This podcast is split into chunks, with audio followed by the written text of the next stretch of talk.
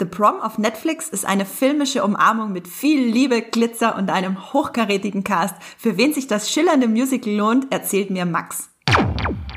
Herzlich willkommen zu einer neuen Folge Streamgestöber The Queer Cut. Bei unserer Reihe The Queer Cut beleuchten wir Serien und Filme aus einer queeren Perspektive, beziehungsweise wenn es Filme wie The Prom sind, dann beleuchten wir einfach diese queeren Filme. Serienexperte und auch Filmexperte und Olympiasieger im Bingen Max Wieseler ist heute zu Gast bei mir. Hallo Max. Hallo Andrea, heute wird mein Lebenstraum erfüllt, einmal einen Podcast über ein Musical aufzunehmen, nachdem ich mich bei Hamilton schon zurückgehalten habe. Äh, jetzt, jetzt brechen alle Dämme bei mir. ja, du ähm, darfst auch zu singen anfangen, habe ich vorhin schon gesagt, ne? Weinen und singen, alles. Es wird sehr kathartisch, der Podcast. Weinen und Singen gibt einen Oscar, wissen wir von Anne Hathaway. Oh, ja, stimmt. Für alle, die äh, Les Miserables gesehen haben, wissen Bescheid. Ja, ich bin Andrea, ich und der Max, wir nehmen immer gemeinsam die Queer Cuts auf im Streamgestöber und heute reden wir über The Brom und ich würde The Brom einfach mal als den Dezemberfilm für uns bezeichnen. Vergesst Midnight Sky, vergesst Wonder Woman, alles egal, Schnurz weg damit. The Prom äh, ist am Start ab dem, äh, Max, ab wann kann man The Prom streamen? Äh, ab dem 11. Dezember. Ab dem 11. Dezember bei Netflix. Und ab dem 4. Dezember oder seit dem 4. Dezember gibt's auch schon den Soundtrack überall zu hören. Also man kann sich schon so schön vorbereiten und sich die Bilder einfach nur sonst ausdenken dazu. Okay, Max, ich würde sagen, äh, kurz vorweg für unsere Hörerschaft. Ich habe The Prom noch nicht gesehen. Ich bin wahnsinnig gespannt, was Max uns jetzt alles, mir und euch äh, erzählen wird. Max, fang doch gleich mal an mit ein bisschen Kontext. Äh, worum geht's denn in The Prom und warum flippen wir beide denn so aus, dass der Film jetzt da ist? Ich kann dir ja sonst was erzählen, hat ja keiner gesehen. ähm, also The Prom ist der neue Film von Ryan Murphy. Also wenn ihr schon mal unseren Podcast gehört habt, dann wisst ihr schon, wer Ryan Murphy ist. Ich werde jetzt nicht noch mal ein großes Referat zu ihm halten. ähm, und das Ganze ist eine Verfilmung eines Musicals. Das äh, hatte 2016 schon Uraufführung und lief dann ab Oktober 2018 am Broadway bis August 2019. Und ich habe selten so eine getreue Umsetzung gesehen. Also das, der Film hält sich sehr, sehr nah an die äh, Bühnenvorlage. Und das Stück selbst, das basiert lose auf einer wahren Geschichte aus dem Jahr 2010, wo eine Highschool-Schülerin, Constance Macmillan hieß sie, aus Fulton, Mississippi, und sie wurde vom Abschlussball ausgeschlossen, weil sie mit ihrer Freundin gemeinsam auf den Prom gehen, auf den Abschlussball gehen wollte. Und sie ging dagegen äh, vor, und äh, das resultierte darin, dass der Abschlussball komplett abgesagt wurde für alle super. Äh, und dann haben sich anschließend ganz viele Celebrities in den äh, sozialen Medien zusammengeschlossen, unter anderem auch äh, Green Day, und die legten dann alle zusammen, um einen inklusiven Prom für Constant zu organisieren. Und das ist so, äh, so lose, die äh, basiert darauf auch der Film. Ganz wundervoll. Ich habe da jetzt rausgehört, du hast auch das Musical schon gesehen. Nicht live, aber ich habe äh, die das Cast-Album bestimmt schon 30 Mal durchgehört. Warum wundert mich das nur nicht? Äh, vielleicht kannst du ja für alle, die nicht deine überschwänglichen äh, 20 bis 40 Reden zu Ryan Murphy schon gehört haben, einmal ganz kurz zusammenfassen, welche zwei, drei großen Sachen, unter anderem, die es auch bei Netflix gibt, er schon gemacht hat. Also bei Netflix hat er zuletzt gemacht äh, auch die Serie Hollywood oder Ratchet da steckte auch dahinter und jetzt habe ich den Film des äh, den Namen des Films vergessen. Oh Gott, äh, The Boys in the Band, genau. Genau, da hattest du sogar einen ganz, ganz tollen Text dazu geschrieben. Den kann ich äh, euch auch in die Shownotes legen, wenn ihr daran interessiert seid. Und er hat natürlich, ähm, bevor er zu Netflix, exklusiv äh, zu Netflix ge geködert wurde, äh, American Horror Story gemacht und Glee. Und Pose, wir dürfen Pose nicht vergessen.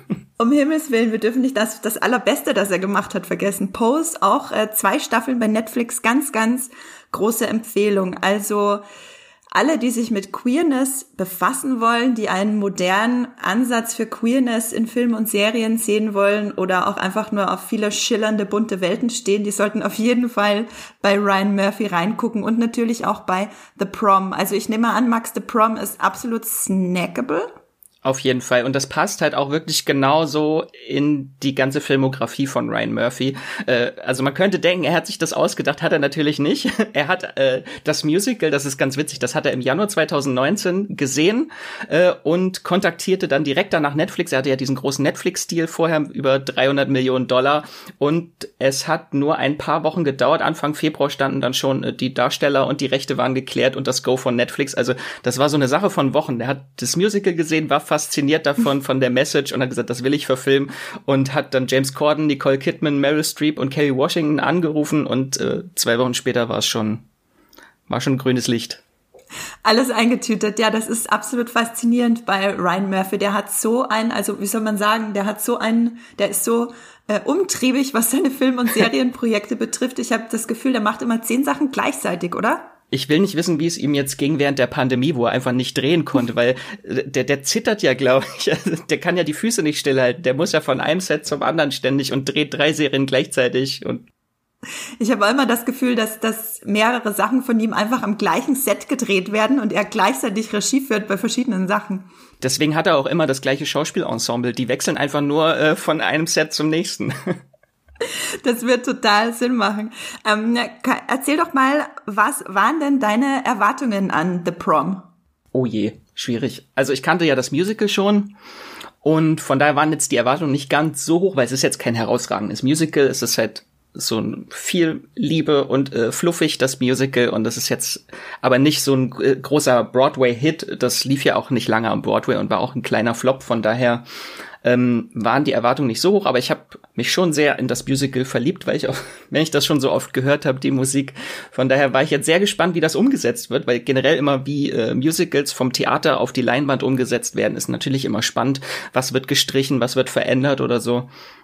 Und von daher war ich hier dann mega positiv überrascht, dass wirklich fast Wort für Wort einfach alles übernommen wurde. Und das empfindest du quasi als Vorteil auch für den Film? Sowohl als auch, weil der Film da natürlich auch genau die gleichen Schwächen wie das Musical hat. Das Musical, also wie viele Musicals, ist dann immer so der zweite Akt, ist immer so, geht so sehr in die Charaktere und immer, immer so ein bisschen dröge teilweise und das ist in dem Film auch der Fall, muss ich sagen. Ja, mit welchen anderen Filmen oder Serien kann man es denn gut vergleichen, würdest du sagen? Also Leute, die das und das mögen, werden da auch fündig werden, quasi. Also an Film natürlich alle großen Filmmusicals. Also ich würde vielleicht das einfach so wie Mama Mia zum Beispiel würde ich es auch vergleichen, weil es ist jetzt auch vordergründig kein herausragender Film, wenn man es jetzt mal äh, objektiv betrachtet. Was? Aber es ist halt einfach was fürs Herz. Es ist ein Mama Mia ist so ein Film, wenn es einem schlecht geht, dann haut man den Film an und dann geht's einem besser danach. Und genauso ist auch The Prom. Also ich kann mir schon, ich würde es ihm wünschen, dass er so ein äh, kleiner Kultfilm wird, wird vielleicht auch sowas wie The Greatest Showman ist ja auch so, da war ich, als ich den das erste Mal gesehen habe, erst ein bisschen schockiert, weil ich den gar nicht so gut fand und dann habe ich den 30 Mal geguckt und jetzt liebe ich den Film. So. Ja, ich äh, mochte The Greatest Showman eigentlich auch ganz gerne. Vor allem äh, dieses eine Lied, das natürlich äh, alle kennen, das geht auch so unglaublich ins Ohr. This is me? Ja, hat denn äh, The Prom auch Lieder, die gleich äh, von Beginn an total ins Ohr gehen? So Ohrwurmgarantie beim ersten Mal schauen? Ich würde schon so auf jeden Fall der Titelsong, der auch am Ende kommt, der ist natürlich schon so ein richtiger Ohrwurm. Sonst ist die Musik wirkt tatsächlich so auf den ersten Blick so ein bisschen zusammengeklatscht. Das sind alles so verschiedene Stile, die so zusammengewürfelt werden. Ähm, wenn man das nur die Musik hört, wird das vielleicht gar, auch gar nicht so interessant. Deswegen gibt es immer so einzelne Songs, die ich immer übersprungen habe, die ich gar nicht wirklich groß gehört habe, die erst so im Kontext der Show wirklich Sinn ergeben. Und vor allem im zweiten Akt ist äh, so, dass viele Nebencharaktere dann so ihre Solos bekommen, wie das bei vielen Musicals immer so ist. Und die einzelnen Figuren aber auch so verschiedene Stile mitbringen. Da haben wir so Nicole Kidman, so ein ehemaliges, äh, nee, die ist äh, aus dem Chicago Ensemble, aus dem Musical, wo sie 20 Jahre mitgespielt hat, und dann singt sie hier so eine äh, an Chicago angelehnte Bob Fosse Nummer und äh, Andrew Reynolds singt so ein christliches Lied, alle haben sich lieb. äh, was dann damit zusammenhängt, weil er in dem äh, Film in Godspell, in dem Musical mitspielt und das ist auch so daran angelehnt. Und natürlich Meryl Streep ist so die Broadway-Diva. Eigentlich spielt sie so einen Patty LuPone-Verschnitt ähm, und hat dann natürlich einfach immer nur Showstopper, so und wo sie belten kann und ich glaube, sie hat nie so gut gesungen wie in diesem Film.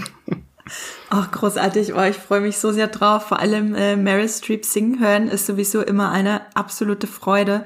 Und ähm, ich fand das interessant, dass du es mit Mama Mia vergleichst. Also ich liebe Mama Mia und ich mochte auch den zweiten extrem gerne. Ich meine, der Auftritt von Cher, das wird mich bis in alle Ewigkeiten verfolgen. Ist einfach nur großartig.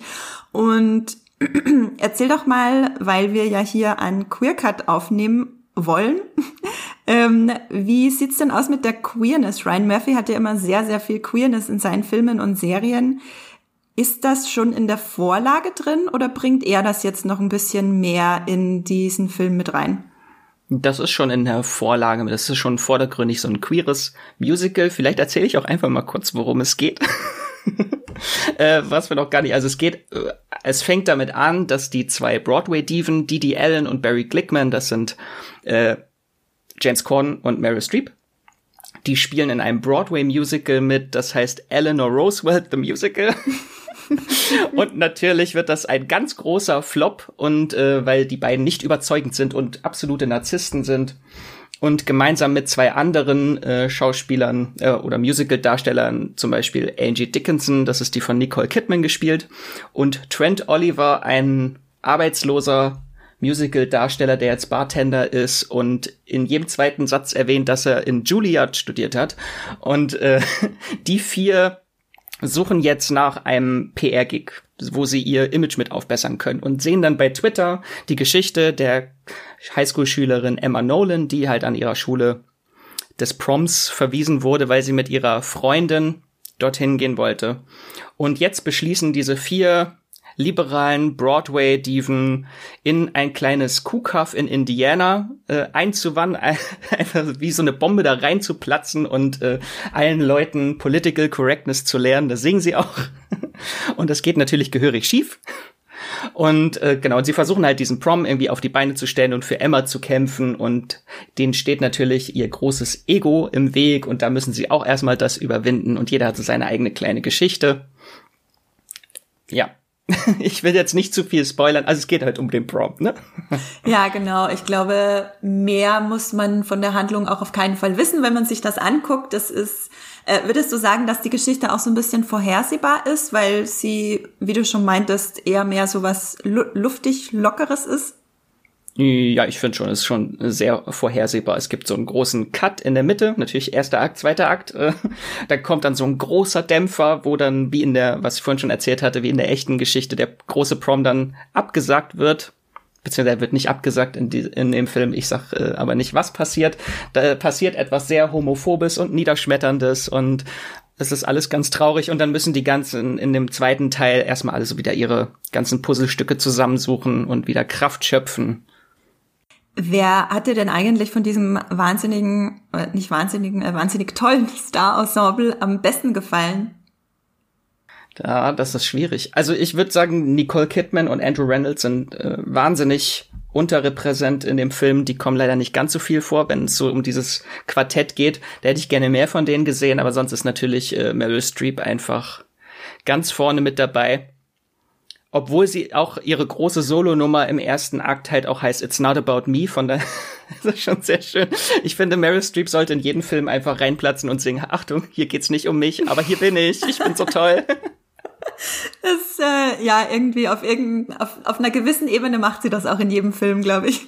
Ja, und also die beiden äh, weiblichen Hauptfiguren, um die es eigentlich geht, die beiden Highschool-Schülerinnen, äh, Emma und Alyssa, und die sind halt schon, die sind so das Herz des Films, vor allem halt Emma Nolan, um die es ja geht, der das Ganze so ein bisschen passiert. Sie will gar nicht so groß eigentlich jetzt für ihre Rechte kämpfen. Das sind so alle um sie herum, die sie so ein bisschen mitziehen. Oh, das geht nicht, das ist Ungerechtigkeit, wir müssen jetzt dafür kämpfen. Und sie wird immer so mitgezogen und will eigentlich nur mit ihrer Freundin tanzen. So, das ist eigentlich alles, was sie möchte. Und dann ähm, gibt's halt die Geschichte von ihrer Freundin Alyssa. Keiner weiß, wer ihre Freundin ist, weil Alyssa ist die Tochter der Parents Teacher Association Vorstandsfrau, oh Gott, Mrs. Green, gespielt von Carrie Washington und sie ist natürlich ungeoutet und hatte eigentlich dann mit Emma geplant, dass sie sich dann beim Prom gemeinsam äh, bei ihrer Mutter outen wollen.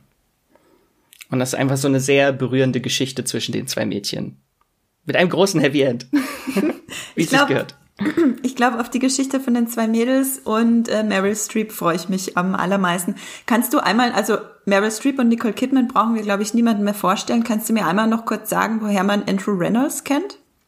Andrew Rance ist natürlich auch großer Broadway-Star aus äh, Book to Mormon kennt man, äh, Book of Mormon kennt man ihn äh, und Serienfans kennen ihn, glaube ich, aus Girls. Da war der Mitbewohner. Ah, okay, Girls habe ich nur die ersten beiden Folgen geguckt. Habe ich ihn ich hoffe, ich habe jetzt nicht was Falsches erzählt, aber ich glaube, er hat in Girls mitgespielt. Wir recherchieren nachher nochmal. Wenn das hier noch drinnen ist später, dann war Max richtig. oh Gott. Also ja, und sonst so in vielen kleineren Rollen, aber er ist einfach ein unglaublich toller Sänger und hat so eine Ausstrahlung. Er hat, glaube ich, die größte Ausstrahlung mit in dem Film. Aber er hat dann diese eine christliche Zehn-Gebote-Nummer, wo er den ganzen Teens, äh, die ganzen Teens besingt in einer Mall. Ähm, warum sie alle falsch denken und äh, singt über Toleranz und das ist einfach so viel Energie da drin. Also er ist einfach so ein toller Schauspieler. Ja, ich bin ein bisschen verliebt, glaube ich. Das habe ich gar nicht gemerkt gerade. ähm, es gibt aber auch einen Minuspunkt, meintest du vorhin zu mir, der James Corden betrifft. Ähm, vielleicht kannst du das noch mal ein bisschen weiter ausführen. Genau, damit ich jetzt einfach nicht nur hype den ganzen Podcast über, muss ich auch ein bisschen Kritik einfach üben. äh, also so meine Kritikpunkte, die ich mir aufgeschrieben habe, sind zum Beispiel halt, was ich schon gesagt hatte, der zweite Akt, dass er so ein bisschen wobbly ist von der Dramaturgie. Äh, war, hinter den Kulissen gibt's halt so einiges, was mich ein bisschen gestört hat. Im Vornherein zum Beispiel, dass der komplette äh, Broadway-Cast, die diese ganzen Rollen eigentlich erst zum Leben erweckt haben und kreiert haben, dass von denen niemand in dem Film mitspielt. Die mussten für ihre eigenen Rollen vorsprechen für den Film und haben die Rollen nicht bekommen. Und das fand ich schon so einen kleinen Downer. Ähm, weil natürlich, es ging ja eigentlich auch in dem Musical darum, dass so gealterte, unbekannte Broadway-Diven wieder nochmal so ein bisschen Glanz erleben. Und hier haben sie dann einfach so die größten Namen genommen, die man kennen kann, was ein bisschen kontraproduktiv ist. Ja, geht ähm, so ein bisschen zuwider, also ist, ist ein bisschen kontra zu der eigentlichen Message, das stimmt. Und natürlich dann die Causa James Corden hat mich dann auch ein bisschen gestört, weil wenn man Ryan Murphy kennt, er ist halt so ein sehr großer Verfechter von Inklusion und äh, Diversität vor und hinter der Kamera.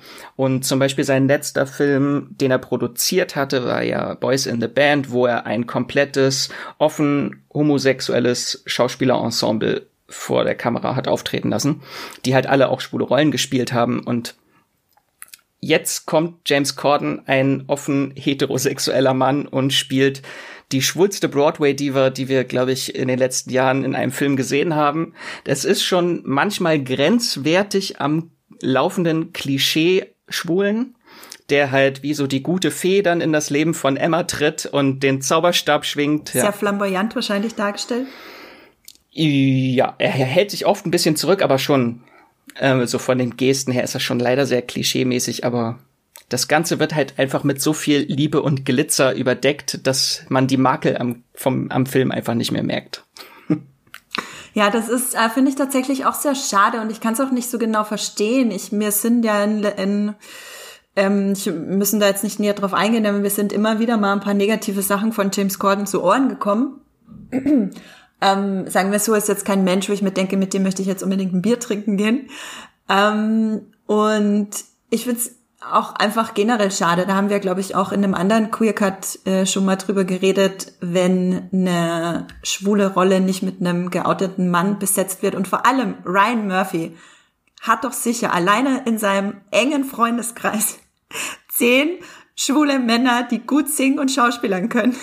Ja, und James Corden ist auch einfach zu jung, um neben Meryl Streep zu stehen, weil die beiden mhm. sind ja äh, spielen ja die beiden Roosevelts auch in dem Musical und das verstehe ich nicht, warum dieses Musical dann damit besetzt würde, dass Eleanor Roosevelt so einen sehr jungen Ehemann plötzlich hat. Das ist tatsächlich auch ein bisschen, äh, das ist tatsächlich auch ein bisschen seltsam.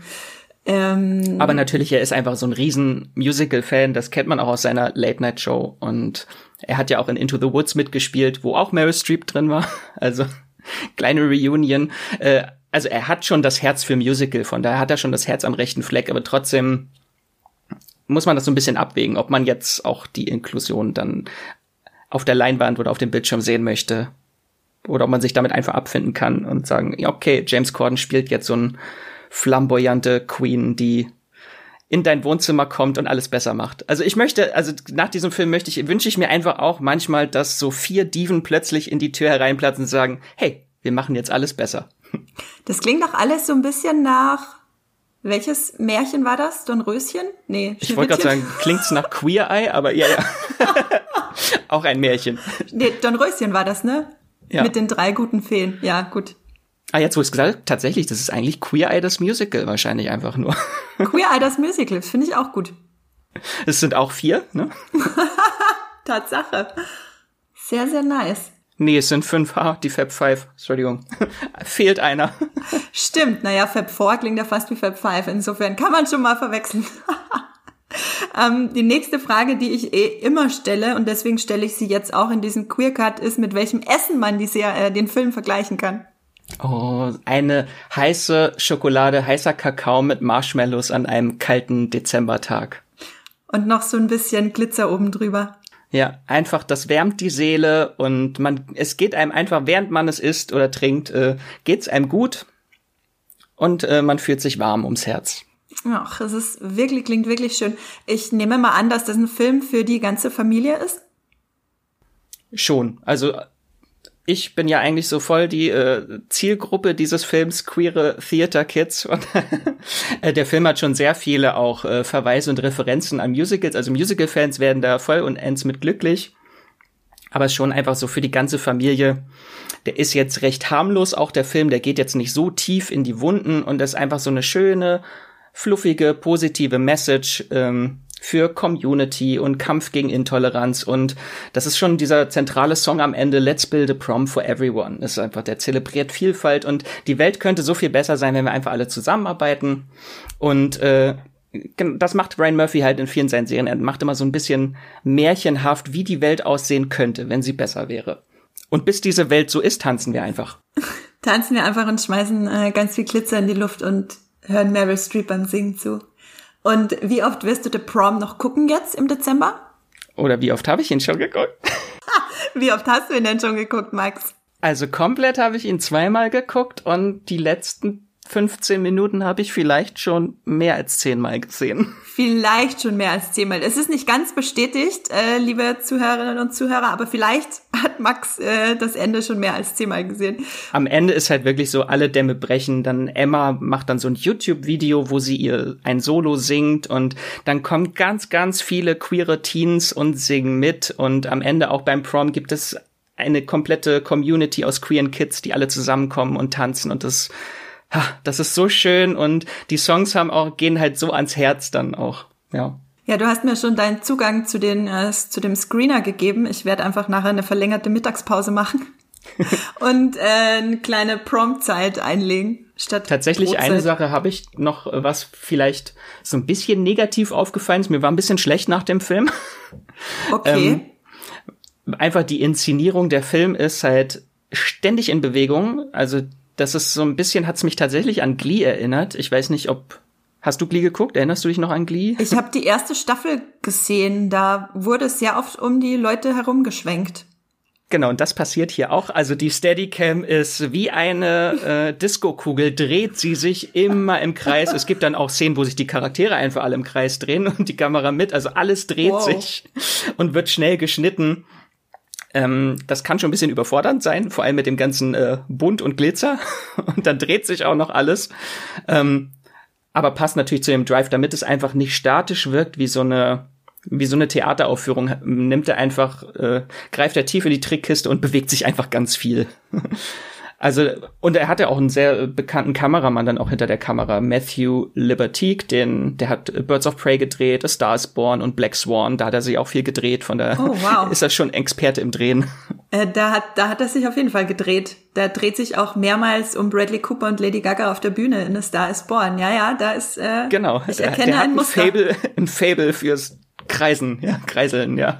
fürs Kreisen, wenn Leute Musik machen. ähm, ja, damit, glaube ich, haben wir die allerwichtigsten Sachen zu The Prom gesagt und ich bin mir ziemlich, ziemlich sicher, dass alle Leute, die zugehört haben, jetzt Lust haben, den Film zu gucken, genau wie ich. Ähm, kannst du noch mal sagen, wann er zu Netflix kommt? Ab Freitag, dem 11. Dezember. Der 11. Dezember ist hoffentlich ein Freitag, wenn ich jetzt nicht falsch auf meine digitale Uhr geguckt habe.